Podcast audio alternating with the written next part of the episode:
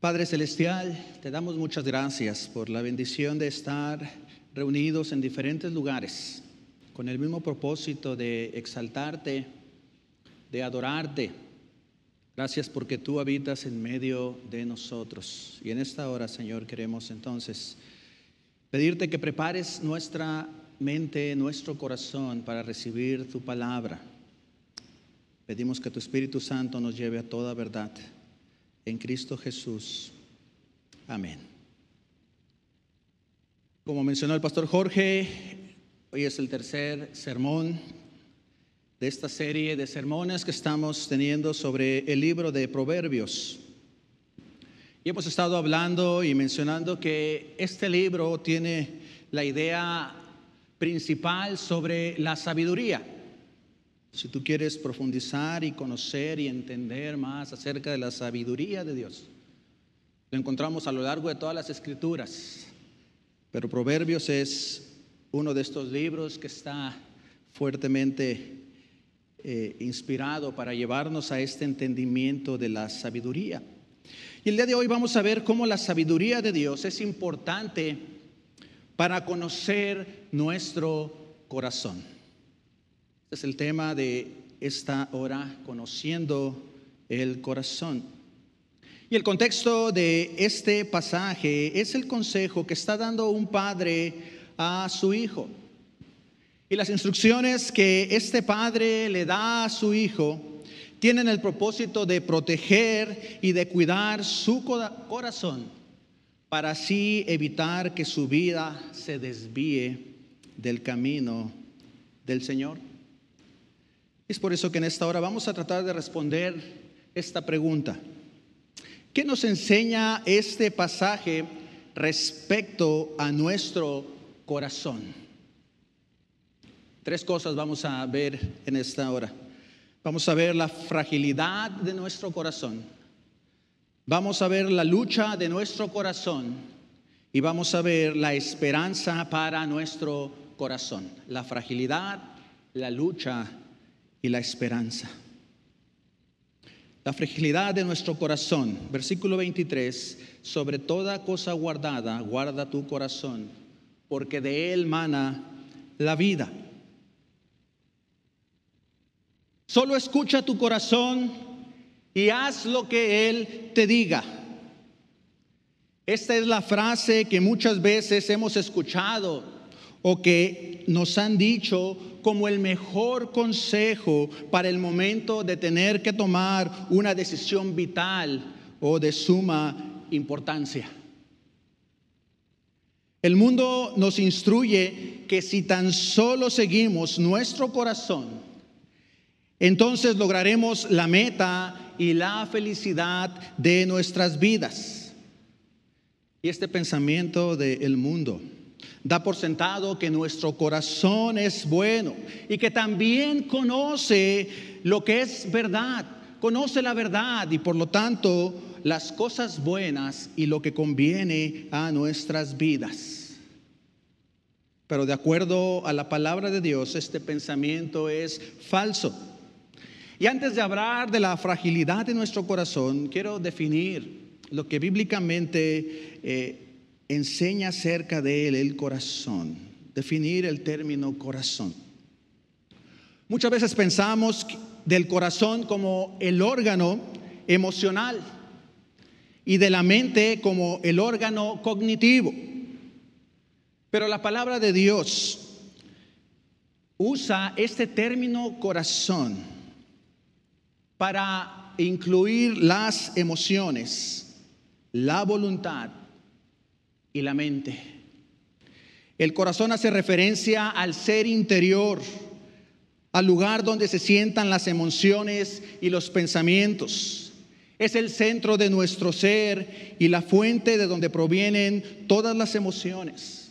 Como dice este versículo 23, porque de él mana la vida. En otras palabras, las emociones, los sentimientos y la voluntad tienen sus raíces en lo más profundo de el corazón. Y es por eso que entonces el escritor de este libro de estos capítulos, este capítulo 4, este padre exhorta a su hijo a guardar su corazón. Y guardar tiene el significado de cuidar, proteger y mantener. ¿Y cuál es la razón de guardar nuestro corazón? Bueno, la palabra de Dios nos ayuda a entender la realidad de nuestro corazón. El libro de Jeremías capítulo 17, versículo 9, dice lo siguiente. Engañoso es el corazón más que todas las cosas y perverso. ¿Quién lo entenderá? Y aquí encontramos dos aspectos importantes sobre la fragilidad de nuestro corazón. Y al decir fragilidad nos referimos a la facilidad con que nuestro corazón se corrompe y nos engaña. Nuestro corazón nos engaña al hacernos creer que tenemos el control de todas las cosas y que estamos en lo correcto y que por lo tanto debemos seguir lo que nuestro corazón nos dicta. Pero la verdad, de acuerdo a la Biblia, es que tenemos un corazón corrompido. Y sabes, es interesante cómo a lo largo de la Biblia vamos a encontrar nuevamente esta sabiduría de la que nos hablan los proverbios. En el Evangelio de Santiago también encontramos un gran número de enseñanzas que emanan de esta sabiduría de la que habla Proverbios. Santiago 4.2 nos enseña que dentro de nuestro corazón pasan varias cosas. Codiciamos, matamos y ardemos de ira, combatimos, luchamos y pedimos mal. En la búsqueda de cumplir nuestros deseos, hacemos toda clase de cosas y lo único que encontramos cada vez es insatisfacción y frustración. Y cuando miras hacia atrás, ves el caos, la confusión, las heridas en otros que has causado en la búsqueda frenética de tus deseos. Y el pleito, la guerra, la ira, revela nuestra verdadera lealtad. No es lealtad a Dios, desde luego, sino a alguien o a algo más. Un maestro del seminario de consejería nos decía, aquello que cautiva tu corazón es lo que terminarás adorando. Aquello que tiene tu corazón es lo que vas a terminar sirviendo. Aquello a que tú entregas tu corazón te va a gobernar.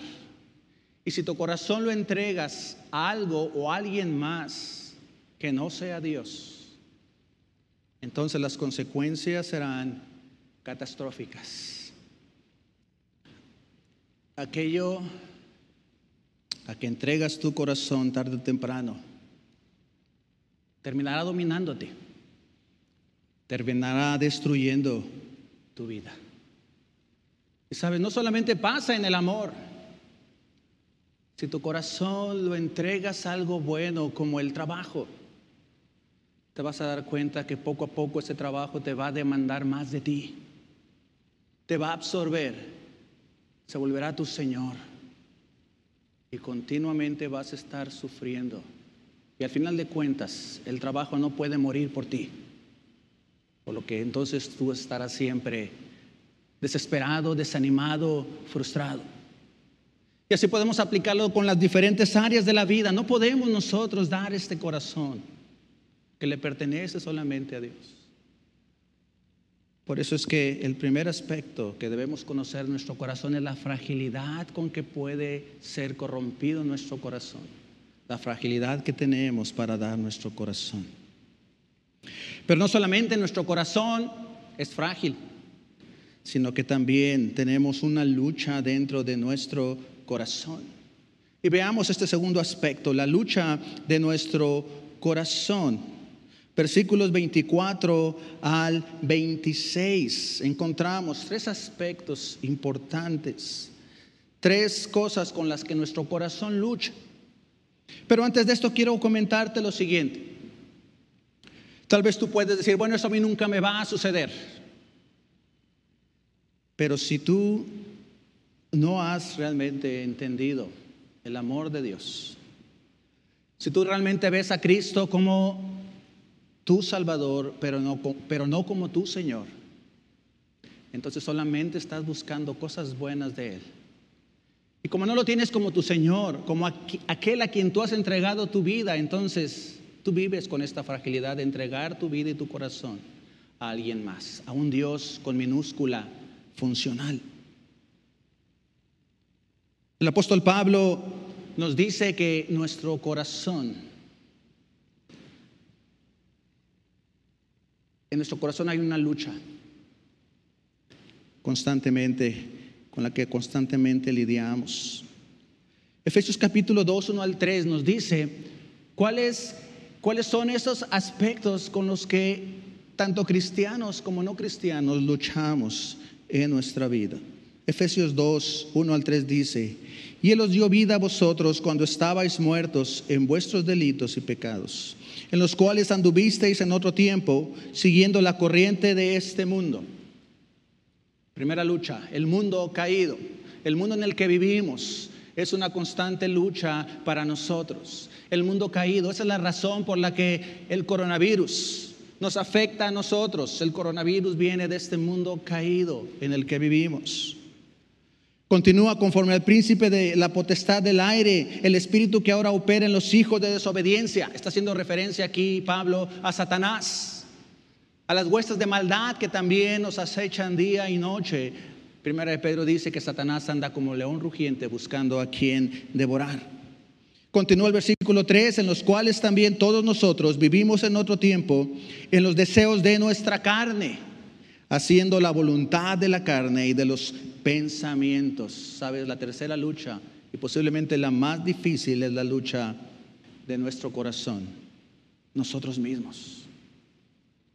Y entonces esto nos lleva a entender el por qué ahora en Proverbios el Padre exhorta a su Hijo y la exhortación es para nosotros a tener cuidado de estas luchas que enfrentamos en nuestro corazón. La primera, versículo 24.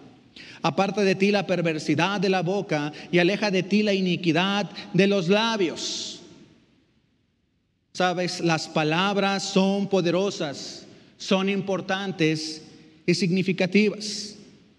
Las palabras dirigen nuestra existencia y nuestras relaciones. El don maravilloso que Dios nos dio de las palabras y de la comunicación fue corrompido por el pecado. Y nuestras palabras, sabes, a pesar de esto, siguen teniendo poder, poder para ayudar y ser de bendición, así como de lastimar y destruir a la misma vez.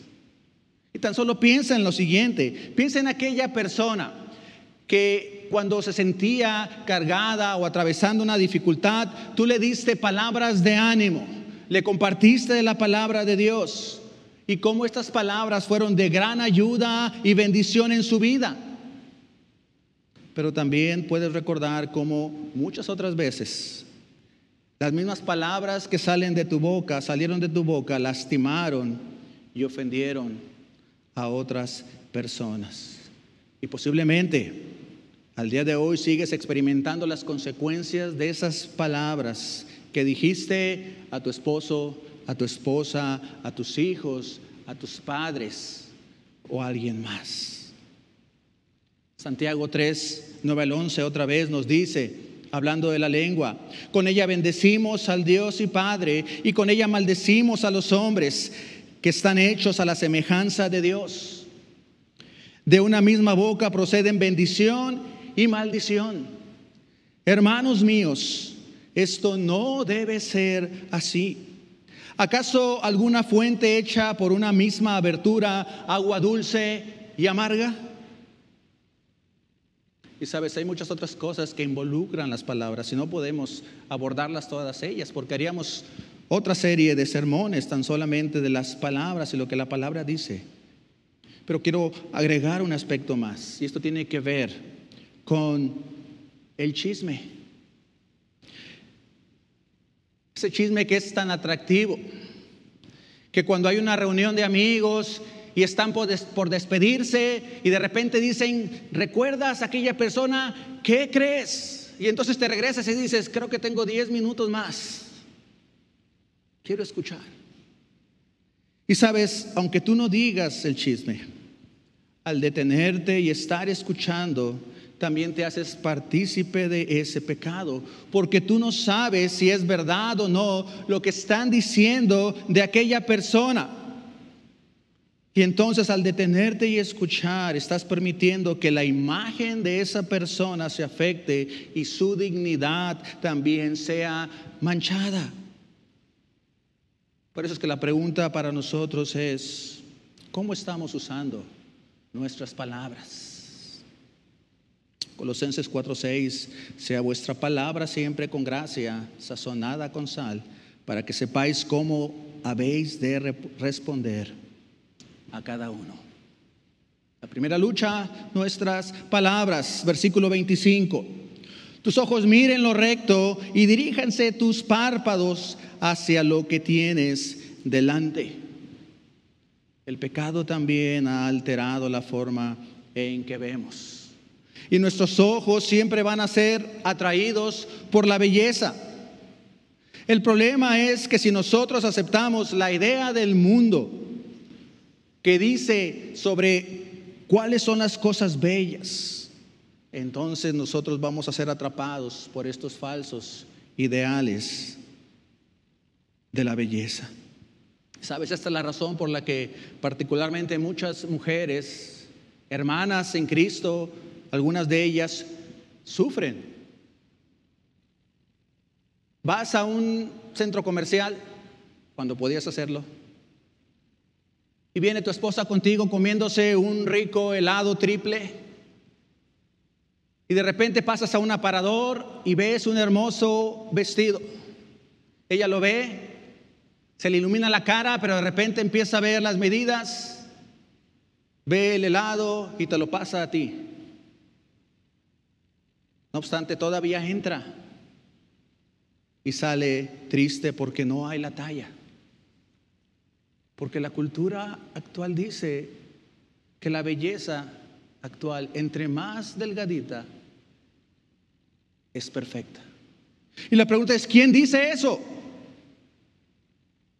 ¿Por qué nosotros creemos en esa belleza que el mundo presenta? Sabes, hermanas, no crean este ideal que el mundo ofrece. Proverbios 31, casi al final de este libro. Versículo 30 dice, engañosa es la gracia y vana la hermosura. La mujer que teme a Jehová, esa será alabada.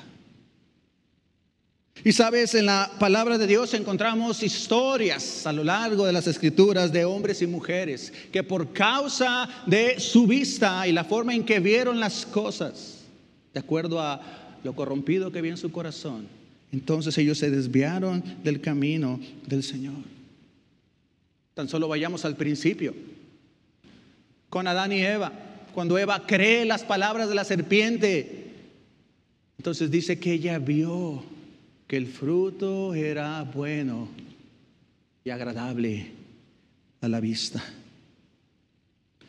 Más adelante recuerda la historia cuando Abraham y Lot, su sobrino, tienen este altercado y entonces Abraham le dice a Lot, pues sabes qué, para que no se peleen nuestros pastores, tú escoge qué quieres y si tú te vas para un lado, yo me voy a ir para el lado contrario.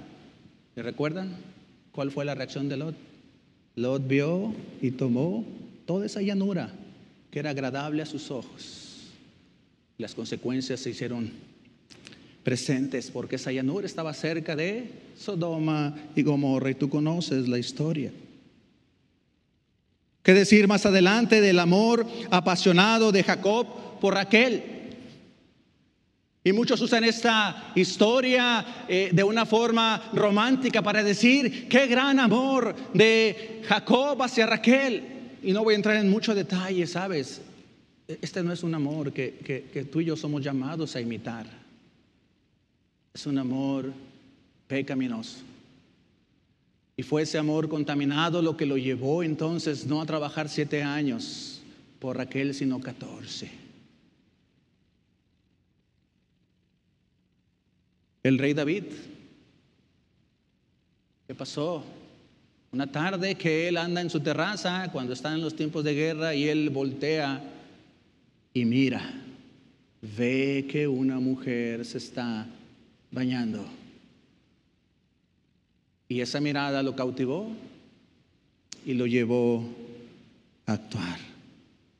Y sabes, el hijo de David y Betsabé, uno de los hijos es Salomón, de quien estamos hablando en esta historia. Y la pregunta entonces para nosotros es, ¿en dónde estamos poniendo nuestra mirada? ¿Qué es lo que está cautivando nuestra vista? ¿Qué es aquello que nuestros ojos no quieren dejar de ver? ¿Qué es aquello que estás esperando para que cuando termine ahorita este culto dices, pastor, no se tarde mucho porque va a empezar la serie de Netflix? ¿O porque no quiero perderme este capítulo? ¿O porque quiero ver cuántas personas ya me escribieron en mi muro?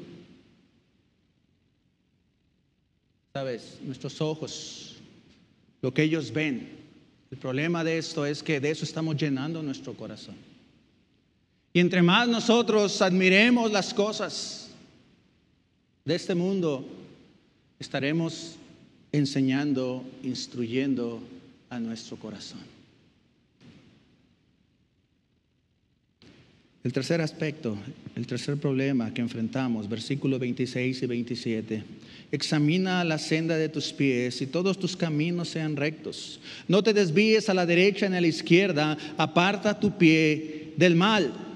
Examina la senda de tus pies. El sentido aquí es el de detenernos para reflexionar hacia dónde estamos yendo.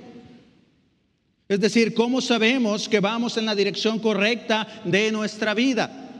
¿Qué es lo que nos está guiando o motivando para seguir en ese camino? ¿Alguna vez te has perdido? ¿Alguna vez has tomado un camino equivocado? En el tiempo en el que mi familia y yo vivíamos en Guadalajara, aprovechábamos cada vacaciones o en Navidad el venir aquí a Monterrey, aquí están mis papás, mi familia. Y cuando nos íbamos, ya regresábamos a Guadalajara, no todas las veces, pero sí varias veces, eh, tomé un camino equivocado. Y sabes, la primera vez estábamos ya, calculo yo, unas dos horas para llegar a Guadalajara y, y, no sé en qué momento tomé otra, otra carretera. Y empecé a notar que no conocía el camino, así que empecé a preocuparme. Erika notó mi preocupación y me dice, venimos mal, ¿verdad? Y mi reacción fue, no, no, no, vamos bien. Yo tenía la esperanza de que más adelante eh, hubiera algún señalamiento al que era hacia Guadalajara, pero no fue así. Y transcurrió un buen tiempo. Me dice Erika, ¿por qué no nos paramos y preguntas? Ahorita vemos, y seguí adelante hasta que finalmente decidí pararme y preguntar y me dice, si sigue usted adelante ya 40 minutos está Michoacán. Así que lo que tiene que hacer es regresarse y pasando tal, ahí va a girar. Ese le va a llevar a Guadalajara. Sabes, mi orgullo de no reconocer que me había equivocado me siguió llevando por un camino equivocado. ¿Hacia dónde te está llevando tu corazón? ¿Por qué camino te está llevando tu corazón en tu matrimonio? Con los hijos, con tu familia. Posiblemente por la dureza que hay en tu corazón en este momento, no quieres retornar y hacer lo correcto para corregir tu camino. Posiblemente sea el enojo, el resentimiento, el querer desquitarte o castigar a esa persona que te ha ofendido, a quien le tienes mucho enojo o coraje, que decides aferrarte para seguir por este camino, aunque sepas que no es el correcto y a pesar de las consecuencias que éstas traigan. O posiblemente pienses que tal vez sea muy tarde para rectificar del camino, debido a que tus palabras y acciones han dañado tanto que ya no hay nada que hacer. Y sabes, y espero que en este momento el Espíritu Santo esté redarguyendo tu vida como lo está haciendo conmigo y lo hizo cuando traté este pasaje. Y que juntos podamos decir como Pablo, oh miserable de mí. ¿Quién podrá librarme de este cuerpo de maldad? Pero sabes, este pasaje no termina ahí. El mensaje no es, ya escuchaste en qué estás mal, ahora ves y no peques más.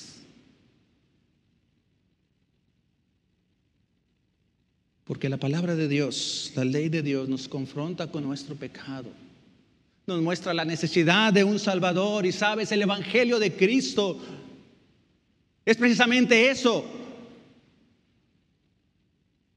El Evangelio de Cristo nos provee la esperanza para nuestro corazón. Veamos ahora cuál es esa esperanza para nuestro corazón. Es interesante cómo inicia este pasaje que leímos, esta porción, versículo 20, y luego cómo termina. Iniciamos en el pasaje 20, versículo 20. Hijo mío, está atento a mis palabras, inclina tu, oído a mis razones, no se aparten de tus ojos, guárdalas en medio de tu corazón. Y luego termina diciendo, no te desvíes a la derecha ni a la izquierda, aparta tu pie del mal. ¿En dónde hemos escuchado eso anteriormente? En los tiempos del pueblo de Israel que están en el desierto, en Deuteronomio. Dios le dice, ustedes van a obedecerme, ustedes son mi pueblo amado. Por tanto, mantengan esta ley que le di a Moisés. No se desvíen a la derecha ni a la izquierda. Más adelante vamos a encontrar las mismas instrucciones para Josué siendo ahora él el líder y llevando al pueblo de Israel para tomar la tierra prometida, Dios le vuelve a decir, ten en cuenta esta ley que le di a Moisés, mi siervo, no te desvíes a la derecha ni a la izquierda. Y más abajo le dice, porque entonces harás prosperar tu camino y todo te saldrá bien. Cuando el Padre inicia aquí diciendo, que esté atento a sus palabras. No se refiere a sus palabras en sí, sino al fundamento en donde están basadas sus enseñanzas que tienen que ver con la sabiduría de la cual habla todo este libro de Proverbios y con la que él inició diciendo, el principio de la sabiduría es el temor de Jehová. Luego dice el versículo 22 porque son vida a los que las hallan y medicina a todo su cuerpo. Estas son las instrucciones que este padre le da a su hijo. Sabe, cientos de años más tarde, un mejor padre que este que escribió Proverbios, siguió hablando a sus hijos con su sabiduría. Pero ¿sabes qué hizo? Todavía algo mejor nos mostró su sabiduría a través de su Hijo. Primera de Corintios 1:30.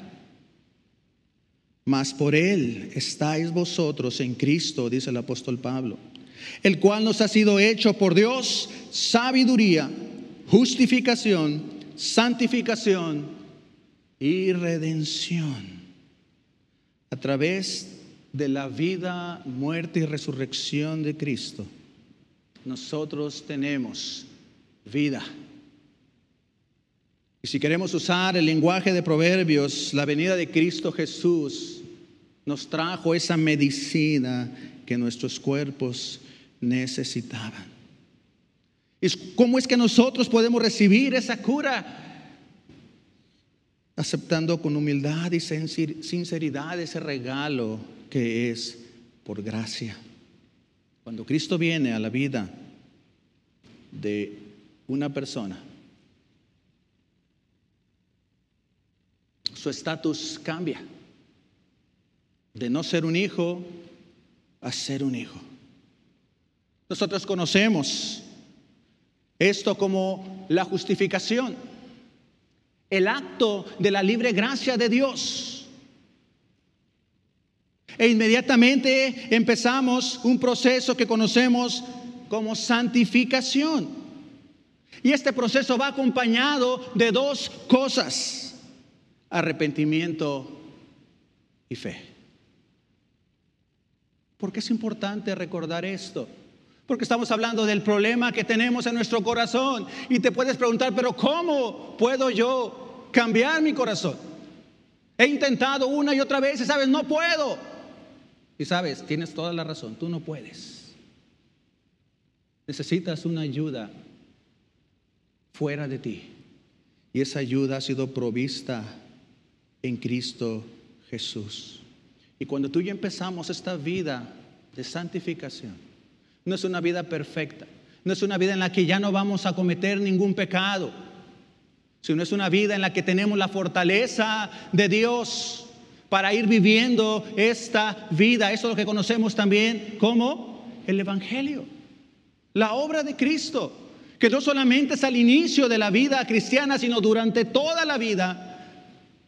Tenemos que seguir regresando una y otra vez al Evangelio el Evangelio de, Cristo nos dice que tenemos un nuevo poder quienes hemos nacido de nuevo. El Espíritu Santo que resucitó a Jesús de los muertos ahora vive en nosotros, trayendo nueva vida y poder para cambiar nuestro corazón y seguir creciendo en gracia y semejanza de Cristo. Sí, hay buenas noticias para ti y para mí. Para ti que tal vez has ofendido, has dañado para ti que quieres tomar y continuar en ese camino que te está llevando a la desintegración de la familia, te está apartando del camino del Señor. Sabes, la esperanza de todo cristiano es una persona, Jesucristo el Redentor.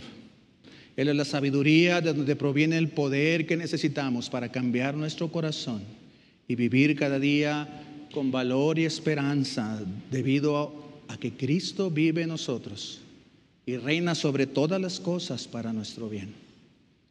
La obra de Cristo en nuestras vidas nos lleva a vivir y a experimentar esta gratitud continua de gozo, alegría y deleite, confiando en la promesa de que el que comenzó la buena obra en nosotros será fiel de irla completando, perfeccionando hasta la venida de Cristo Jesús.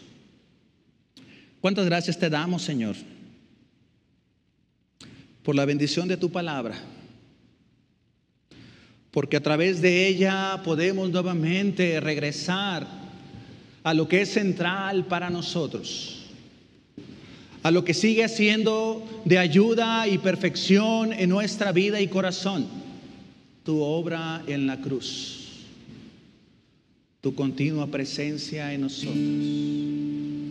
Gracias Señor por el Espíritu Santo que ahora vive en nosotros, el cual nos redarguye, nos convence de nuestro error y nos hace clamar, Abba Padre, nos hace recordar las bendiciones que tenemos y pone en nosotros el deseo de hacer nuestras nuevamente las promesas de que tenemos a un Salvador, de que nuestra vida ha sido cambiada, de que ya no hay más condenación para los que estamos en Cristo Jesús, pues Él es nuestro Señor.